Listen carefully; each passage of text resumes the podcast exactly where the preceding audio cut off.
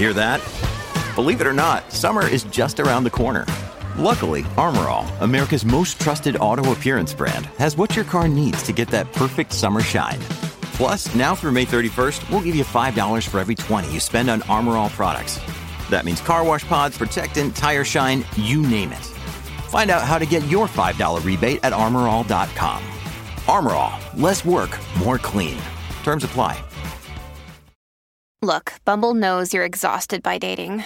All the must not take yourself too seriously and 6 1 since that matters. And what do I even say other than hey?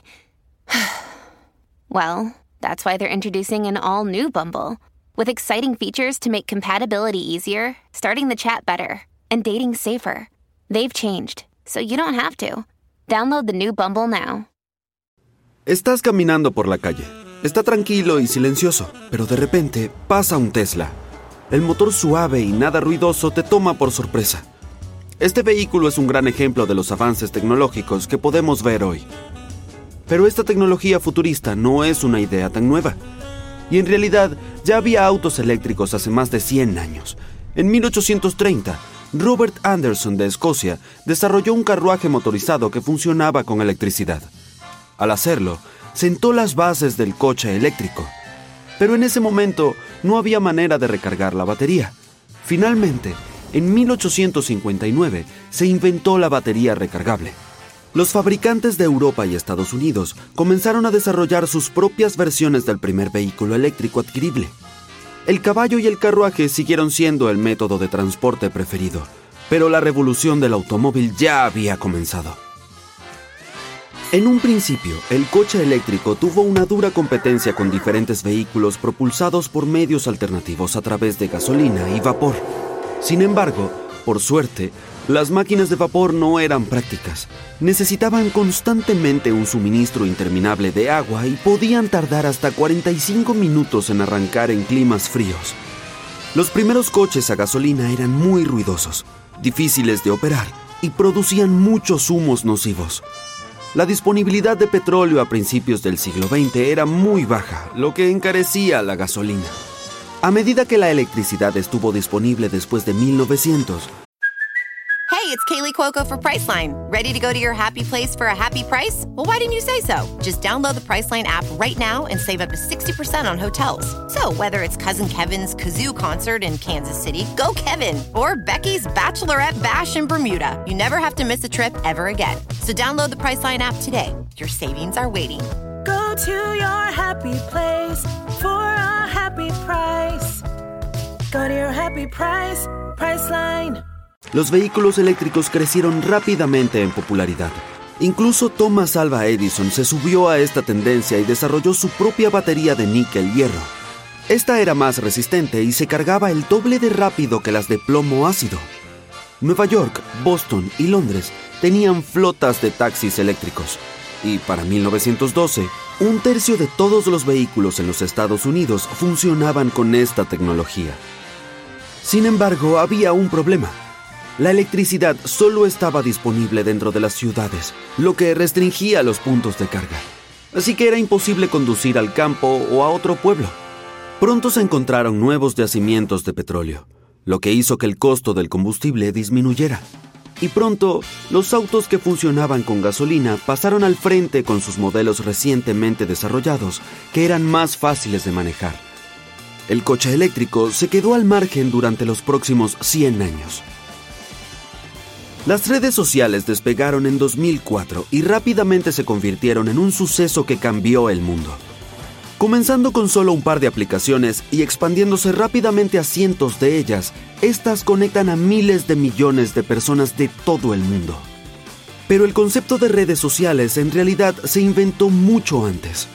En los Países Bajos del siglo XVII, la gente llevaba un álbum amicorum, o libro de la amistad, los intercambiaban en eventos significativos, escribían chistes y adivinanzas y compartían notas e historias.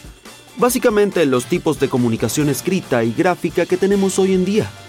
Eran algo tan popular, especialmente entre los estudiantes universitarios, que fueron prohibidos en las escuelas durante las horas de clases. Al igual que los teléfonos suelen ser prohibidos hoy. La energía solar está creciendo rápidamente como fuente de energía alternativa. Hoy en día hay alrededor de 92 mil millones de paneles en todo el mundo y es la tercera fuente renovable más utilizada. La energía solar a gran escala comenzó a utilizarse recientemente, en la década de 1980. Pero en 1839, Alexandre Edmund Becquerel descubrió el efecto fotovoltaico cuando solo tenía 19 años. Another day is here and you're ready for it. What to wear? Check. Breakfast, lunch and dinner? Check. Planning for what's next and how to save for it? That's where Bank of America can help. For your financial to-dos, Bank of America has experts ready to help get you closer to your goals. Get started at one of our local financial centers or 24-7 in our mobile banking app. Find a location near you at bankofamerica.com slash talk to us. What would you like the power to do? Mobile banking requires downloading the app and is only available for select devices. Message and data rates may apply. Bank of America NA, member FDIC. Este es el proceso mediante el cual se produce una corriente eléctrica cuando se expone a la luz o energía radiante. Más tarde, en 1883, se implementó en un conductor de trabajo que produjo los primeros paneles de energía solar. Pero no tuvo éxito ya que estos solo tenían un 1% de eficiencia en el almacenamiento de electricidad, en comparación con la energía solar actual que es del 22%. Cuando te acerques a una máquina expendedora para obtener algunos de tus dulces favoritos, te sorprenderás al saber que este complicado dispositivo se ha utilizado en la historia de la humanidad durante cientos de años. Ya en el siglo I, un matemático e ingeniero griego conocido como Herón de Alejandría lo inventó, pero no por higos o cualquier otra cosa que comieran entonces, sino por agua.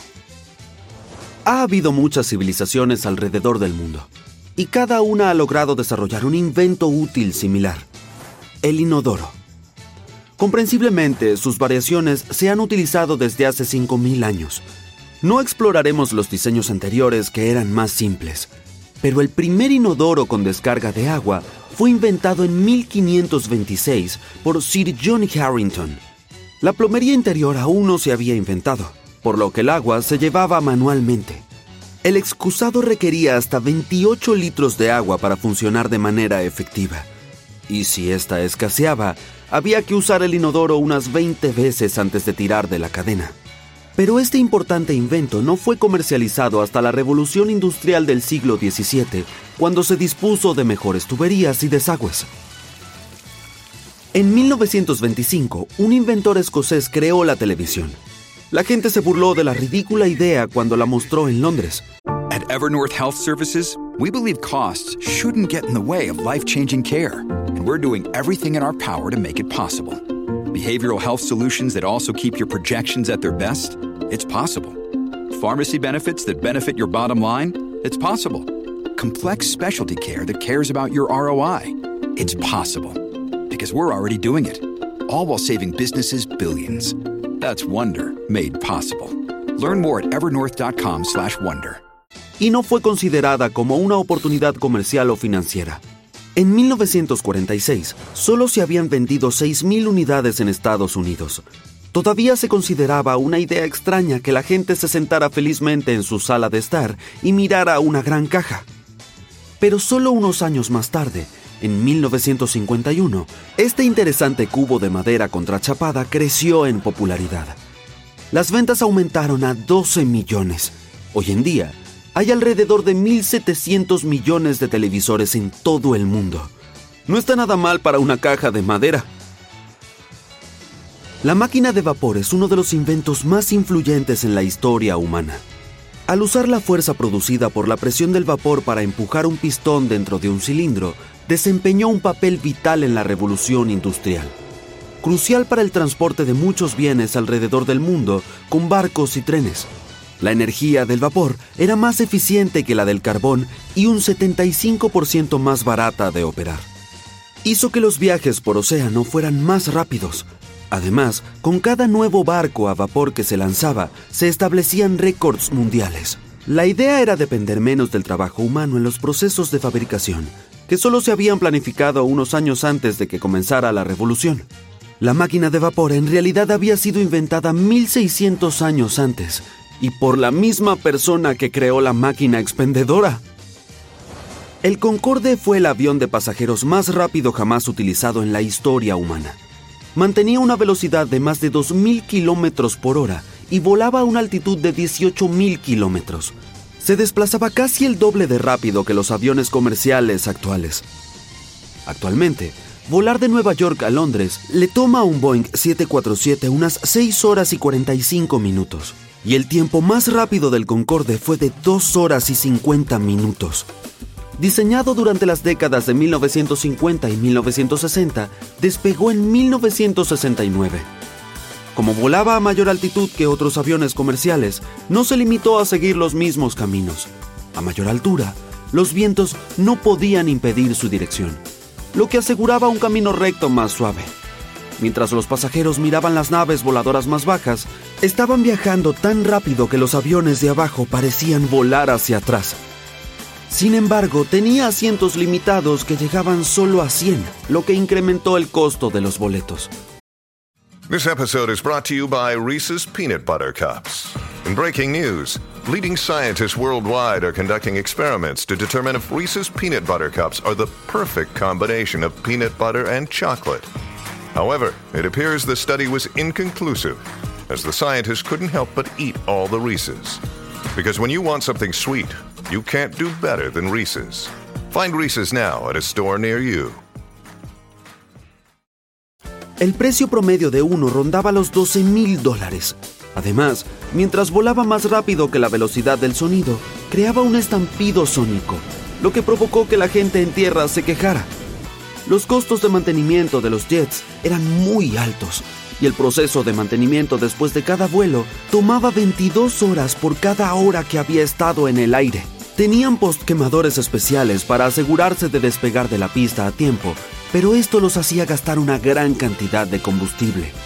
Tanto que se requería una tonelada de combustible por asiento en un avión.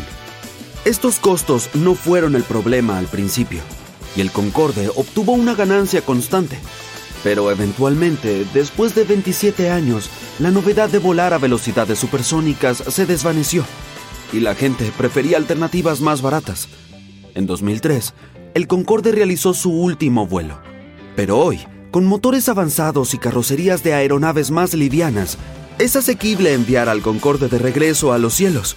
Y una empresa en los Estados Unidos está trabajando actualmente para traerlo de vuelta en 2029.